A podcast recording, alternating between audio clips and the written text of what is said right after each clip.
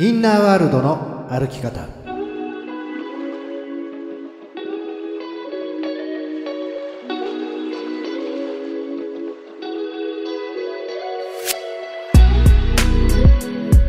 こんにちは吉田博親です。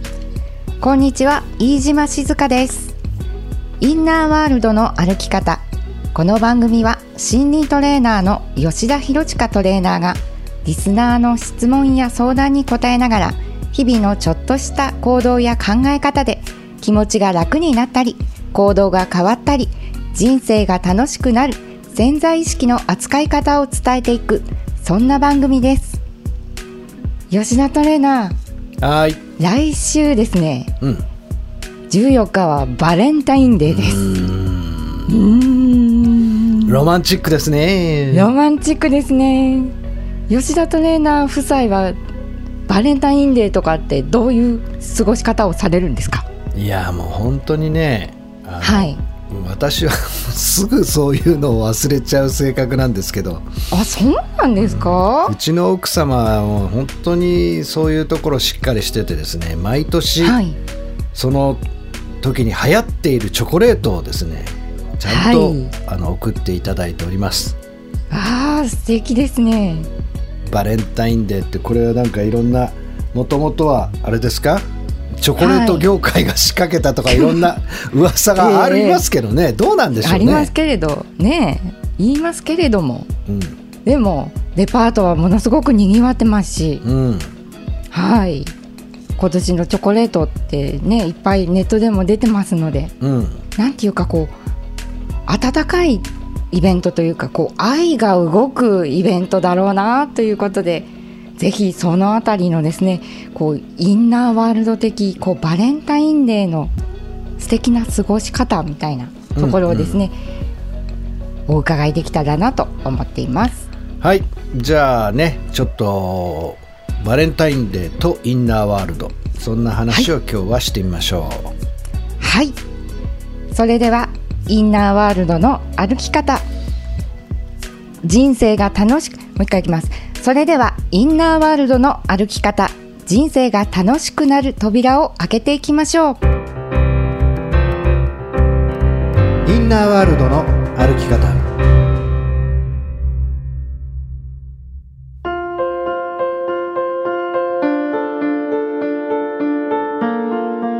まあね。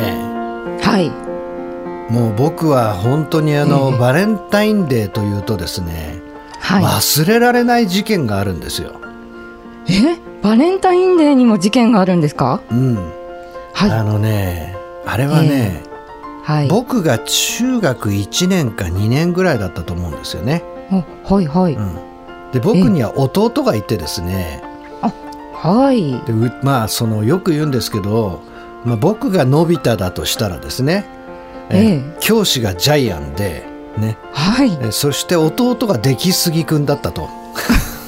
ななるほど。はい。よくそう言うんですけどうちの弟っていうのはものすごいこうやっぱりこう色も黒いし背も高いしすごかったんですよ。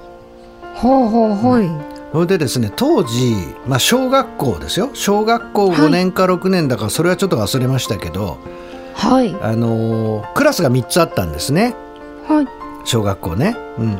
はい。で1クラスの女子が14人いたんですよ。ええええええで 14× の3っていうと、ね。はい。えー、31が33412全部で42人女子がいたわけじゃないですか。うんうんうん。はい。でうちの弟がですね チョコレートを山のように持って帰ってきたんですよ。はい。で兄はですねそれを数えてみたんですけどね。はい。41個ありました。全員じゃん。全員ですね。いやほぼ全員でしょだから。ええ。おすごいよね。すごい。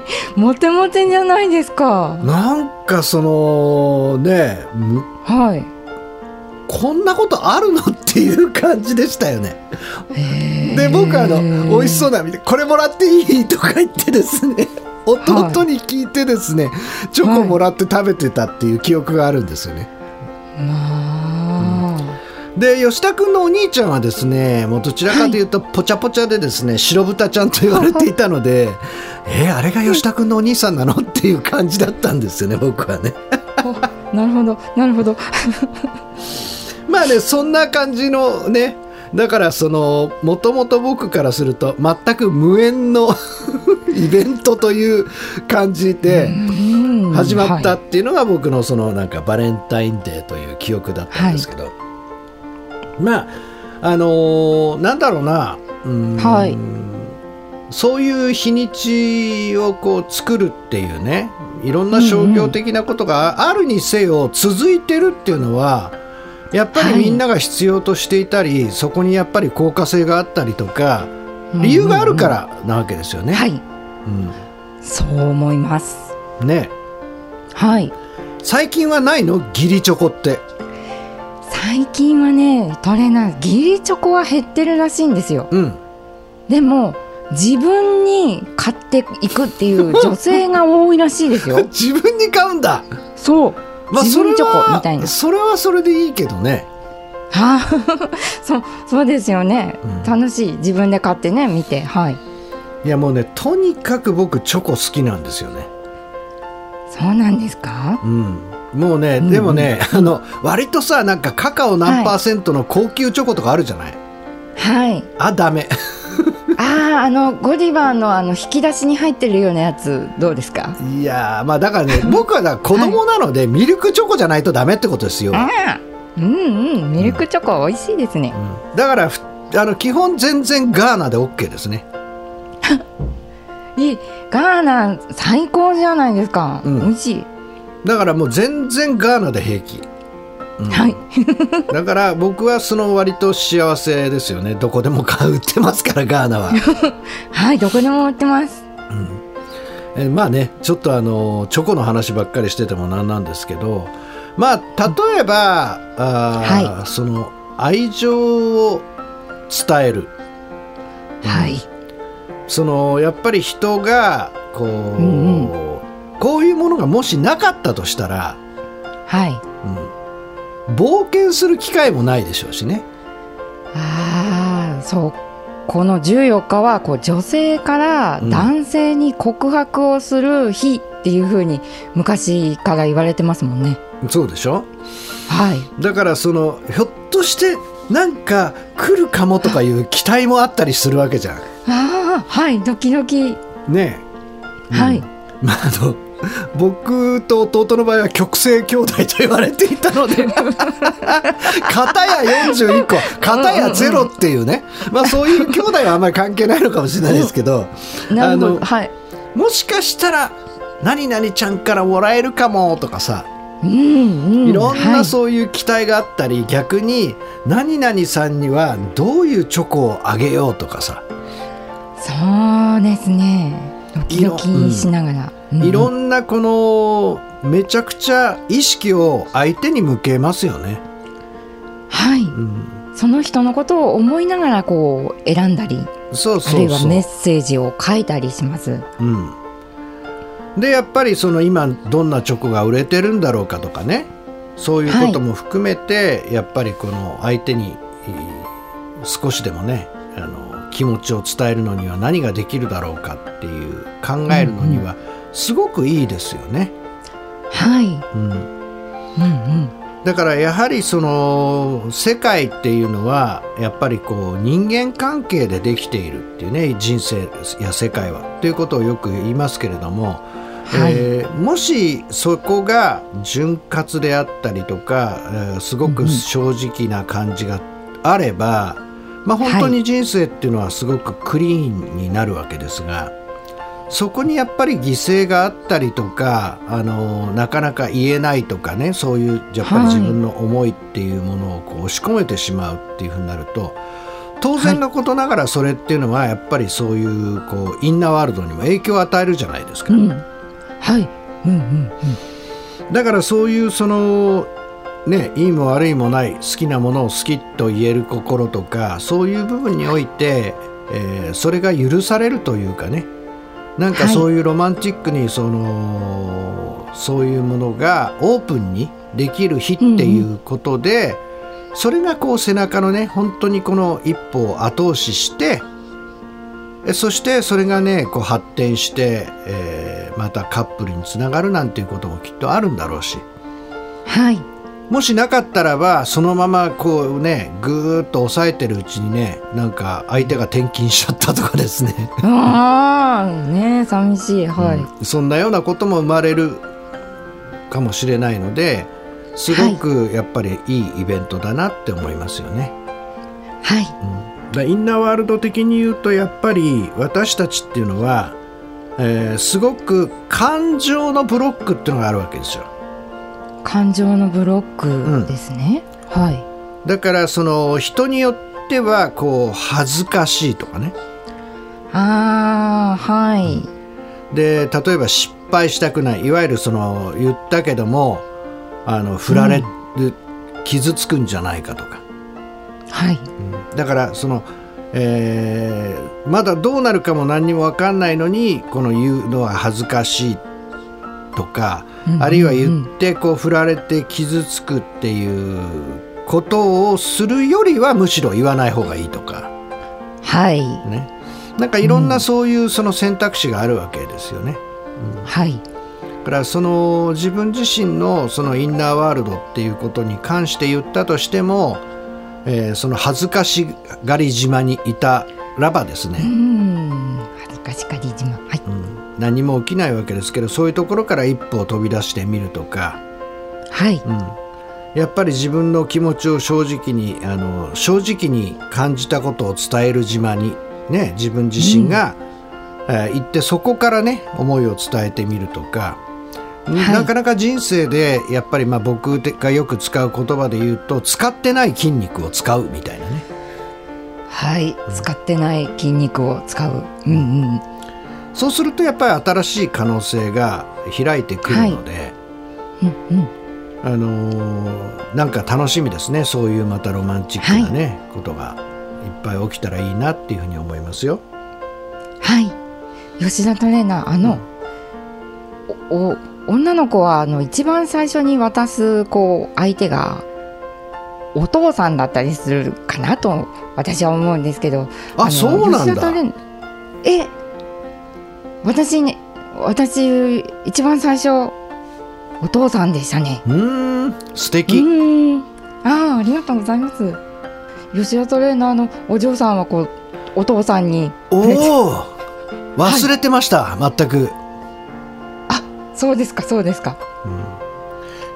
うちのお嬢はですねええええ。あのーこの間の私の誕生日の時もスルーでしたし その前の年の父の日もスルーでしたしはあはあはあ。多分今年のチョコレートもスルーじゃないですか？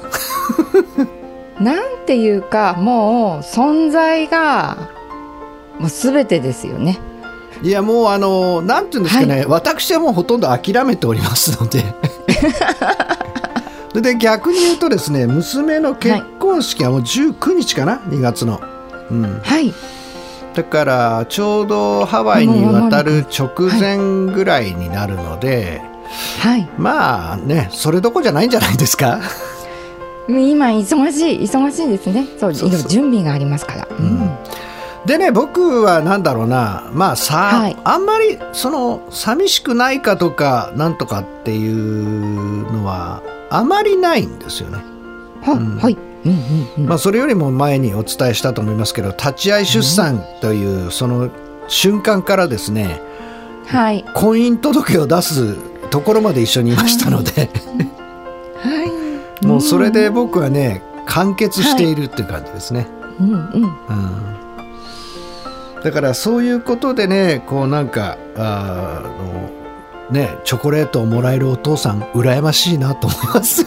ああそんな。ねうんうん。はい、そんな感じですよ。うん。じゃあ逆にね、うん、逆にちょっとその、心の部分でもあの言いましょう、はい。ね。はいやなんか好きな人がいるんだけどなんかこう伝えにくいなとかね、うん。はい。どうしようかなと思ってる人がいたらば、はい。うんバンバンね配ってください。おチョコレートバンバン配る。はい。うん。あのーなんか何を込めるか。ね、うん、でねこれふ宇宙の法則って僕やっぱりいつも言ってんじゃないですか。与えたものが受け取るもの、うん。差し出したものが返ってくるもんなんですよ。はい。宇宙ってねパーフェクトバランスなんですね。うんうんだからそういう部分においては本当に不思議なんですけど例えば誰かに本当に気持ちを伝えてね例えばそれがうまくいかなかったとしてももしかしたらですよ、パーフェクトバランスだったらそれをしたおかげで誰からから告白される日が来るかもしれないんです。うんうん。だから伝えたことっていうことを通してスペースができて今度は伝えられるっていうね受け取るスペースができたりするわけですよ。はうん、だからその無理やりやることはないですけど例えば感謝を伝える人とか、お世話になっている人とか、ね、いつも、あのー気を使っているっていうかな面倒を見ている可愛がってる後輩いとか、うんうんね。はい。そして、えー愛しあの愛してる人とか今言ったようにお父さんとか、えそういうような形でいろんなあの愛の形があってもいいのでそれを自分の方から表現することを通して与えればね必ず受け取れますので。ではい。その中にですね、あそういえば吉田トレーナーにはお世話になったなと、そう吉田トレーナーが吉田トレーナーにお世話になったの なんかそう聞いてる方吉田トレーナーにお世話に。そういうはい人はですね、全然僕はあの、ガーナチョコで構わないので もうたくさんのチョコをお待ちしていますって言えるようになっただけ僕はすごいなーなんて自己承認しちゃいますけどね。うん、わーいわーい。まあそれは置いといてだからいろんなそういうようなね、愛をもっと楽しむっていう機会にしたらどうでしょうかっていうね今日はそんなお話をさせていただきました。ボイス天使の言葉。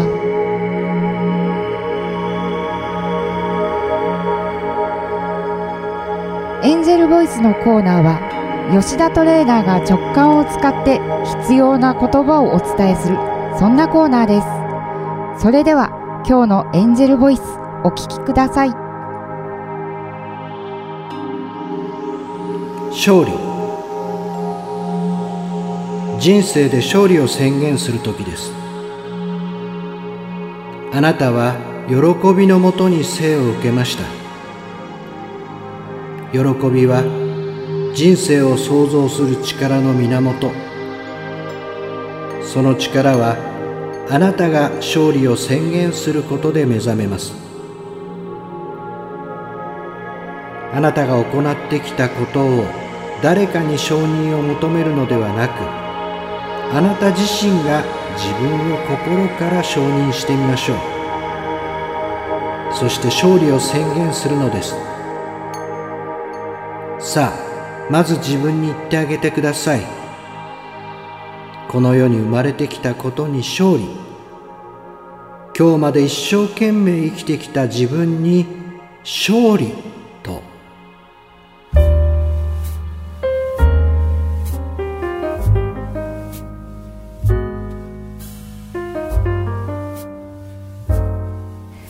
吉田トレーナー今週もですねリスナーの方から質問が来ておりますはいありがとうございますありがとうございます。えー吉田トレーナー C ちゃん、こんにちは。今、新しく仕事を探しているのですが、仕事をし始めるといつも同じ状況に陥りがちで、アドバイスをいただきたいです。えこれまで何度か転職してきたのですがどの会社でも仕事を引き受けるうちにどんどん任される仕事が増えてだんだん無理をして体を壊すということを繰り返してきました、うん。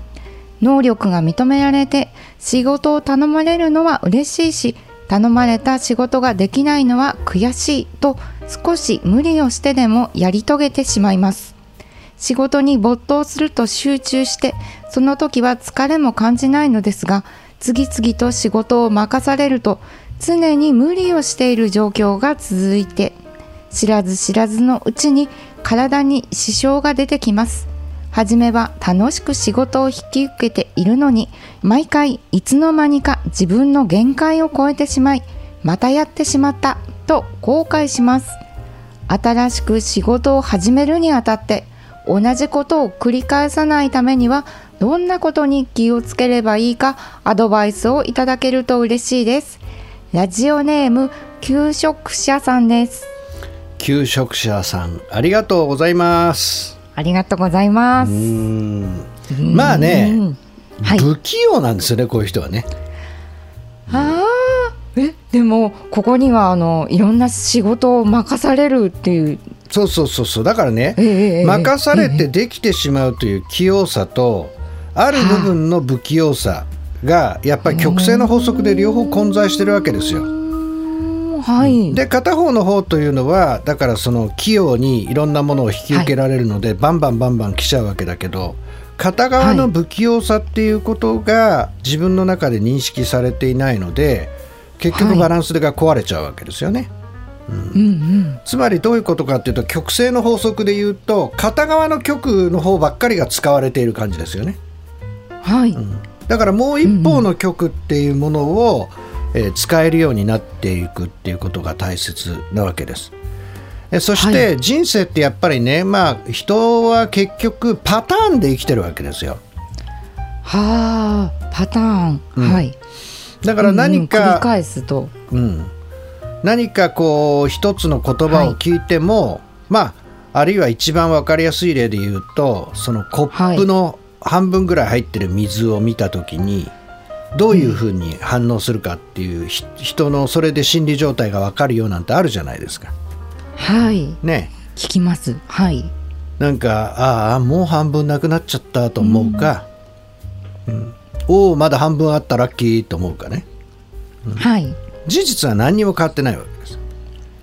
はい、うん、一つです、うん。うん、だからそういう部分においてやっぱり自分がどのようにこう意味づけていくかっていうことが大切になっていくわけですがやっぱりね、はい、そういう部分においてこの求職者さんっていうのはその自分のパターンっていうこと、はい、自分の見え方とか感じ方っていうことになかなか気がつかないでこういうことを繰り返してるわけですね。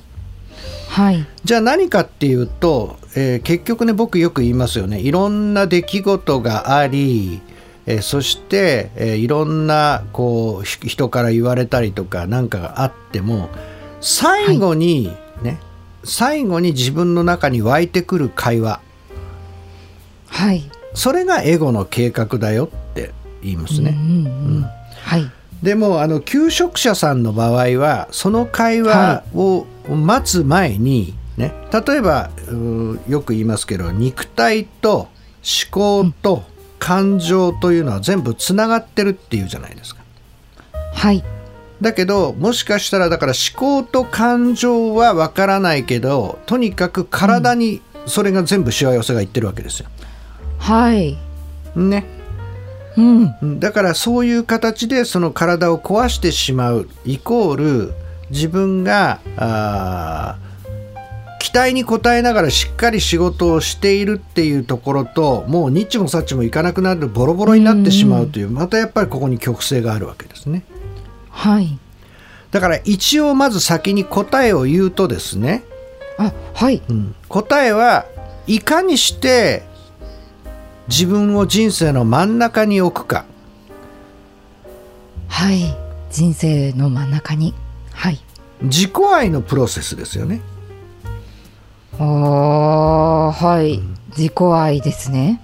だからこの何のために仕事をしているのか、うん、何のために仕事を引き受けるのか何のために私は会社をやってね会社に勤めてるのかはい、うん、それがやっぱりこう、仕事が楽しいからとか誰かから期待されるからとか、うん、仕事が何でもできてしまうからっていう目的でやると、うん、結局は人からどんどんどんどん仕事が来たりどんどんどんどんいろんな仕事の種類が増えていったりっていうそっちの目的が果たされてっちゃうわけですね。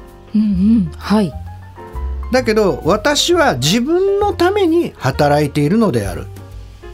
うんうん、私の人生のための仕事であって、はい、仕事のための私仕事のための人生ではないっていうことをちゃんと理解することですね。はい。あはい、そして例えば会社で優秀な人とか最終的に出世する人っていうのはどういう人かっていうと、はい。ただ言われたまま働く人は絶対出世しないですうーんはい。ある時はバーンと休んだりある時は本当に仕事を早く切り上げたとしても、はい。必ず結果を残したり周りの想像以上にね、えー結果を残したり、当てになるっていう人がやっぱり出世していくわけですよ。はい。それってどういう人かっていうとちゃんと自己管理ができていて、やはり常にベストを与えられるように自分の健康であったり精神状態をきちっと把握できてる人なんですよね。はあはい。だから会社にとっても自分自身がはい。ぶっ倒れてしまうと、ね、それこそ任されてる仕事のことが大きかったりすごい大切なクライアントとのプレゼンに絡んでたりしたら会社にとってもダメージじゃないですか。はい。だからそういうことにおいて自分自身のまずは、あ優先順位として自分を真ん中に置く。一番真ん中に置いて私は自分のために仕事をしている。私の人生のための仕事をしているっていうところに置くっていうことですね。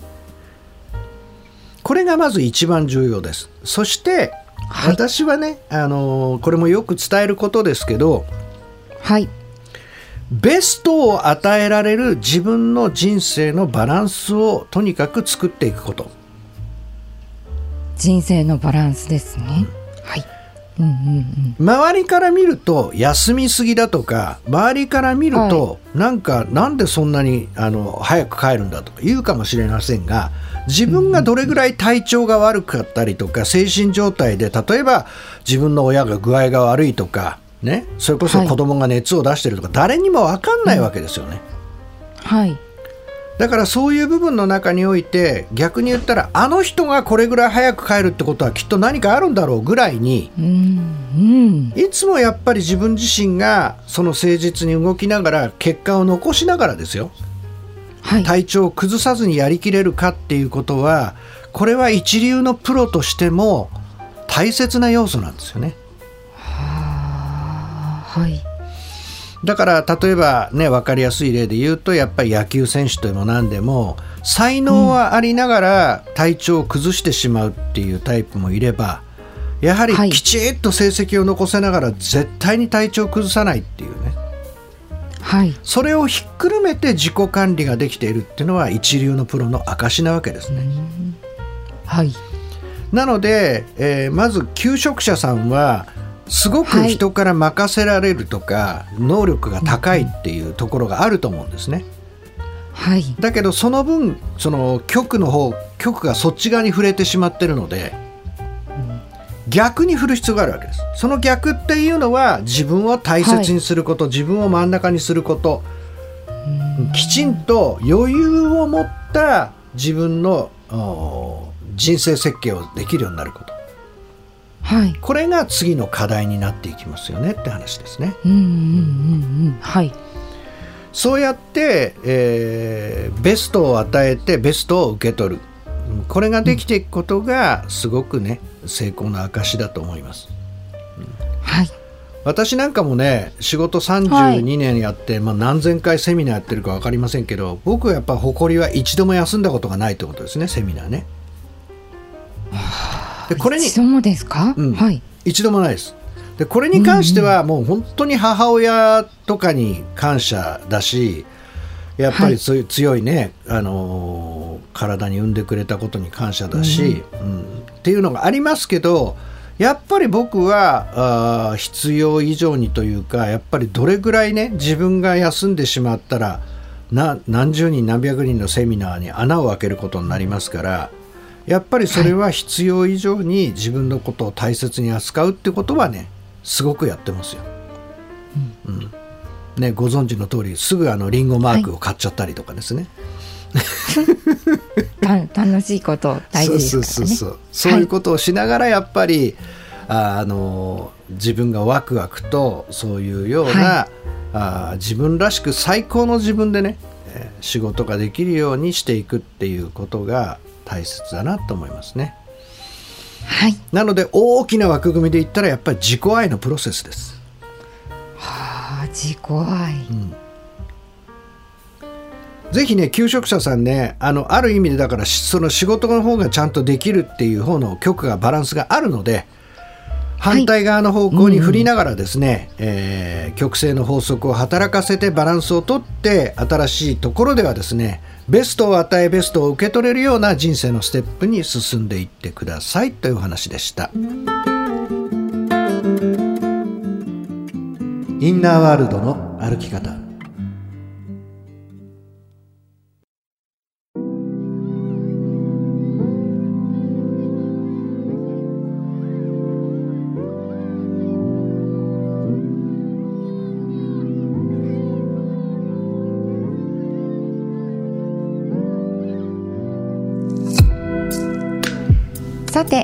今日のインナーワールドの歩き方いかがだったでしょうか？吉田トレーナー今日のお話のポイントをお願いいたします。はい、えーと、まずはバレンタインデーですよね、なんかこういうきっかけ、えー、を利用するっていうのも一つのねリズムの法則だと思いますよ。ね。やっぱり世の中の流れっていうものにこう抵抗せずにですね、えー、自分がこう思いを伝える。そして宇宙の法則で言えばですね必ず与えたものは受け取るっていうふうになりますので、えー、自分の周りのですね縁がある人たちに感謝であったりとか思いであったりとか愛を込めてそういう表現をしていくっていうことをねぜひあのトライをしてみたらいいんじゃないでしょうか。そうすればですね必ずあなたが与えたものは巡り巡って帰ってくる。これが宇宙の法則ですのでぜひそんな部分でですね感情の冒険をして、えー、自分を表現してみたらいいいいのではないでしょうか。っていうそんなお話をしました。それから後半のですね求職者さんに関してはですねあのやっぱりこう自分が後回しになるわけです。ね。なので常に仕事の方が優先してしまったりとか、えー、すごくこの仕事はでもやっぱりやらなきゃなとかね、えー、この人にはお世話になってるかなというふうに、そちら側の方がどんどん優先的になっていくと自分が後回しになっていっちゃうんですよ。で、はい、そこでまた優秀だとですね周りの人はあの人は何も絶対断らないと思うとどんどん仕事が来ちゃうわけですよね。はい、で気が付いたら自分があ肉体が悲鳴を上げてしまっていて、うん、え結果としてそれっていうのはでも会社からしてもチームからしても本当の勝ちにはつながらないわけですよ。はい、だ自分が時にはノーだっていうことで、えー、うん、周りの人が、ね、能力が上がるかもしれないし周りに経験を与える意味でも自分を守るということ自分を愛するということ自分を真ん中に置くっていうことが、えー、次に大切になるので私は常にベストを生きているっていうね、えー、そういうような形で自分を真ん中に置いてくださいというねそんなお話をさせていただきました。はいありがとうございます。さてこの番組ではお聞きのあなたからの質問相談などをお待ちしています。やりたいのにできない頑張っているのにいつも同じ結果になってしまう。今よりもっと成功したい。自分を輝かせたい。などなど。人生を楽しみたいのに楽しめない。そんなお悩みや相談。